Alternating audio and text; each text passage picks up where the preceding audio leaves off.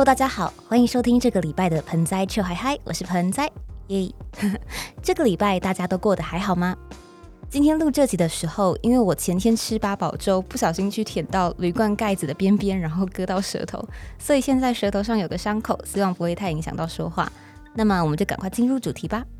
是不是有些时候生活中难免会因为像是挫折感、环境的压力、精神状况，或也许是突如其来的情绪，而让人陷入失去动力的低潮呢？延续上周介绍过的后羿骑兵，这次的主题也是那些能为生活带来动力的作品。而今天这一集想要推荐给大家的是目前为止影响我人生最大的其中一部作品，也就是二零一七年上映的美国赌博犯罪励志传记剧情片《决胜女王》。If you think a princess can do what I did, you're incorrect. I'm getting that you don't think much of me, but what if every single one of your ill informed, unsophisticated opinions about me were wrong?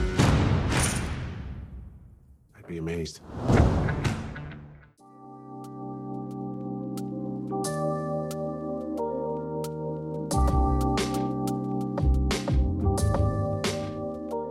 决胜女王的电影剧情呢，描述了女主角 Molly 从小在父亲的严格训练之下，不止学业表现极为优秀，还是个出色的滑雪运动员。以成为奥运选手为目标的 Molly，因为在关键的冬季奥运资格赛中受了非常严重的伤，从此被迫放弃了梦想。经历了巨大挫折的她，决定暂时从法学院休学，给自己一年的时间，搬到洛杉矶，感受一下有别于过往高压人生的新生活。在那里，他为了养活自己，找到了一份在高级俱乐部里担任服务员的工作。他运用自己的聪明才智，成为一名优秀的服务员，因而被一名叫做迪恩的客人相中，邀请他成为自己的秘书。成为迪恩的秘书之后，他不只要为龟毛且情绪不稳定的老板料理各种琐事，还因为迪恩的吩咐，开始负责处理迪恩在私底下经营的私人德州扑克赌局。让他从此踏入了德州扑克私人赌局与浮华糜烂的上流娱乐世界之中。因为迪恩的不公平对待，他离开了秘书的工作，并运用自己在为迪恩经营赌局获得的经验与人脉，迅速的组织了自己的私人赌局，并一步一步的成为了美国德州扑克圈中金字塔顶端的赌局经营女王。而就在这个时候，美国 FBI 却因为他的赌客名单中那些赫赫有名的国际犯罪组织成员而盯上了他的赌局与他的人生。故事剧情就从他如何与美国政府对抗展开，而 Molly 要如何在保全自己人身自由与权利的同时，也守住自己作为 Molly 这个人的道德良知与原则，守住对他而言最为重要的东西。至于他坚守着的究竟是什么，且又是为什么坚守？就请你们务必有机会的时候，亲自到电影中好好体验了。《决胜女王》这部作品呢，是由艾伦·索金编剧以及导演，并由杰西卡·切斯坦、伊卓瑞斯·艾巴、凯文·科斯纳、麦克·塞拉主演。这边要特别聊一下这部片身兼导演与编剧的艾伦·索金，这是艾伦·索金第一部自编自导的作品。在此之前，艾伦·索金便已经以精彩且充满个人风格的编剧作品广为人知了。他过去著名的电影编剧作品有《白宫夜未眠》《魔球》《社群网站》《史蒂夫·贾伯斯》等等，并分别在2010年与2015年以《社群网站》和《史蒂夫·贾伯斯》获得了奥斯卡最佳改编剧本奖与金球奖最佳剧本奖。艾伦·索金最广为人知的是节奏紧凑的高密度台词，以及运用真实人物的过去或人物在故事中不为人知的秘密作为点睛之笔。在接近尾声的时候揭露，给予观众深刻的冲击感与恍然大悟。他有许多部作品的剧情都是围绕着司法判决的过程展开，像是社群网站、芝加哥七人案、惊世审判，也包含我们今天要来推荐的《决胜女王》。当初为什么会看这部电影呢？嗯，其实当时虽然我很喜欢看电影，也开始梦想成为一名编剧。但真正让我感受到剧本所蕴含的强烈威力，开始对剧本的概念深深着迷的起点，就是在看完了这部《决胜女王》之后。这部电影可以说是大大的改变了我的人生轨迹。在受到《决胜女王》的启发之后，让我对于剧本可以发挥出的惊人影响力有了不一样的看法，也下定决心想要开始更加深入剧本的领域。我隐约记得，当时是被预告片中紧凑的台词和剪接节奏，以及饰演女主角的杰西卡·切斯坦的演技深深吸引。于是，在某天，我还记得是有一次我朋友木木要来我家住的时候，我们一起在我家附近的电影院看的。那一次应该是我人生里第一次在电影院里面哭的那么惨，因为电影后半段有一幕实在是太直接的插进我心里某道伤痕，我整个人就像是心中有一个一直藏着不敢面对、不想处理的秘密，直接被拖到镜头前赤裸裸的摊开来，先被深深的质问，再被稳稳的接住一样，狼狈又不知所措。结束之后，我和木木回到家，我拉着他大讲特讲了那些我心里复杂纠结的情绪，而我也在这一刻意识到。一个说得好的故事，可以多么的直击人心、治愈人心。《绝世女王》这部作品再一次让我对改编剧本有了更深的认识与看法上的改变。我以前经常会觉得原创故事比较吸引我，但如何将真实存在的人事物或已经存在的原创故事重新解构、再次组合，打造出能够在电影这个形式当中最有效、最有力的说故事方式？艾伦·索金的改编剧本真的让我觉得。剧本只要改得好的话，简直就是一门艺术了。改编剧本究竟该为原作服务，还是该为改编而成的形式服务，一直是一个大家不断在探讨、想要找到平衡的话题。我自己在几次经手改编剧本的经验当中，也不断的面临了同样的挣扎。就算到现在，也还没有一个肯定的答案。不过，我很喜欢艾伦·索金在处理改编剧本时，能找到那个精准的故事核心，并牢牢的抓住它。在有着明确的故事核心的前提之下，围绕着核心展开的议题与代表着各自立场的人物，都得以在故事中有着明确的定位与鲜明的个性。剧中组合成每一场戏的一个个冲突与事件，都能拥有强烈的戏剧张力，甚至于每一句对白都精炼的，仿佛是针对着人们内心关于这个核心的质问与渴求。因为非常喜欢《决胜女王》，所以我后来在博客来上买了她的英文原作。也就是故事中的女主角 Molly Bloom，她本人在当年写的那本自传《Molly's Game: The True Story of the 26-Year-Old Woman Behind the Most Exclusive High-Stakes Underground Poker Game in the World》。很惭愧的说，因为我英文太烂，所以读的超级慢，到现在都还没有读完，所以不知道它在后面还有多少部分是与电影不一样的。不过，就我目前所看见，而且特别欣赏的。就是艾伦·索金在电影当中舍弃掉了对茉莉感情世界的描写篇幅，除了更加凸显茉莉的独立性与孤立无援，也展现故事中一个很重要的议题，那就是借由女性在由男性主宰的博弈世界中被迫身处的那份弱势，影射着在现实社会中女性所面临的困境。茉莉从小就是一个非常优秀的孩子，天资聪颖，反应灵敏，肯吃苦又不服输。在学校是领先同才的资优生之外，在运动方面也是同年龄赛段里的顶尖好手。然而，这么优秀的他，在家中却因为有着同样优秀甚至更优秀的两位兄弟的存在，而不断的感受到了压力与不被重视。两位兄弟当中，一个比自己小两岁，却已经跳级和自己就读同一个班级；一个在体育方面是百年难得一见的练武奇才。在茉莉还在苦苦为滑雪领域的初赛资格努力的时候，就已经带领当地的青少年足球队取得大赛冠军，并且成为家乡的英雄。在 Bloom 家的餐桌上，每个人在每一科都拿满分，隔三差五就多抱回一座奖杯，简直是再普通不过的事。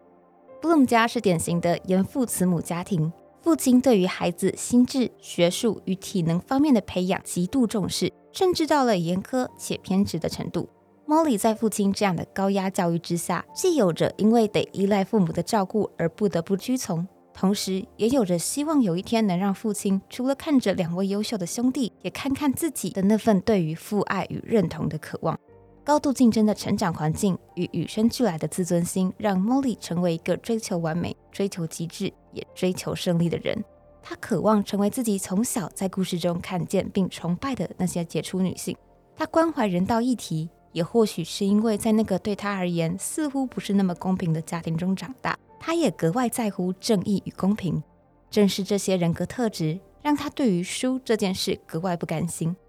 不管是在与老板之间的劳资关系中处于劣势，在黑帮的威胁下被迫屈服，在强势的赌客勒索之下，因为要守住赌局的公平而处于被动，亦或是面对美国政府不惜动用司法权力进行不正义的拘捕程序。试图逼迫自己交出极为重要的赌客资讯，这一桩桩、一件件，都深刻的勾起了他潜藏在心底那股强烈的不甘心。在电影当中，我们可以看见不甘心引领着女主角 Molly 做出了一次又一次的选择，有一些有好的结果，但也有一些为他带来了非常严重的后果。而这些都是他在故事当中，在他真实的人生里需要去学习的课题。在这边也想要聊一下关于我们每个人都会遇到的这份不甘心。生活中呢，也许有些时候你需要靠不甘心成为你的一股动力来源，但也很有可能正是因为这份不甘心而让你一蹶不振。就像所有的情绪一样，学会去正视，并且好好的与自己对话、消化是非常重要的。《决胜女王》Molly's Game 这部作品，我想要推荐给以下几种人：想推荐给在生活中有许多不甘心的人，推荐给面对环境的不公平也想奋力一搏的人。推荐给在家庭里因为缺乏认同而无法好好爱自己的人，推荐给即使会被周遭的人质疑，但仍想守住自己心中最重要的那条线的人。以上就是我们这周的节目内容，希望你们有时间的话都能够去看看上周与这周介绍的这两部由女主角独挑大梁的精彩作品。下个礼拜天我们要介绍的是一部大家耳熟能详的经典电影。那就是我相信许多人应该都已经看过，也非常喜欢的《阿甘正传》。好，那么最后节目的尾声当中，为大家带来一首片尾曲。今天要播放的这首歌呢，是由我的好朋友祥仔他所担任吉他手的群羊岛所创作的《蒙娜丽莎的微笑》。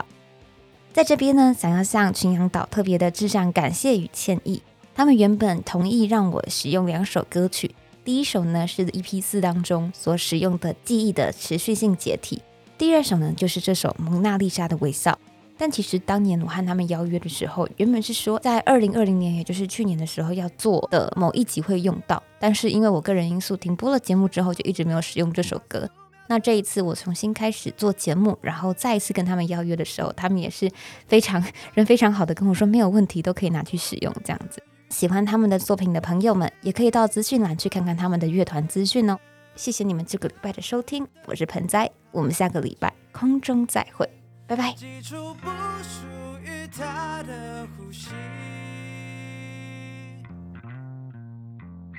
我想他不是开心，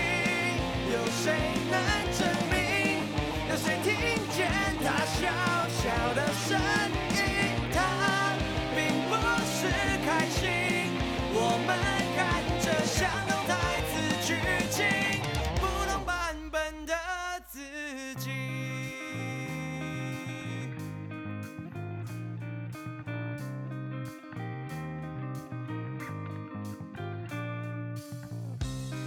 夜里朦胧的月，不是一张笑脸，它素描的画是碎无味。精神病患的诗，用魔鬼的语言，文字是一地麦小碎片。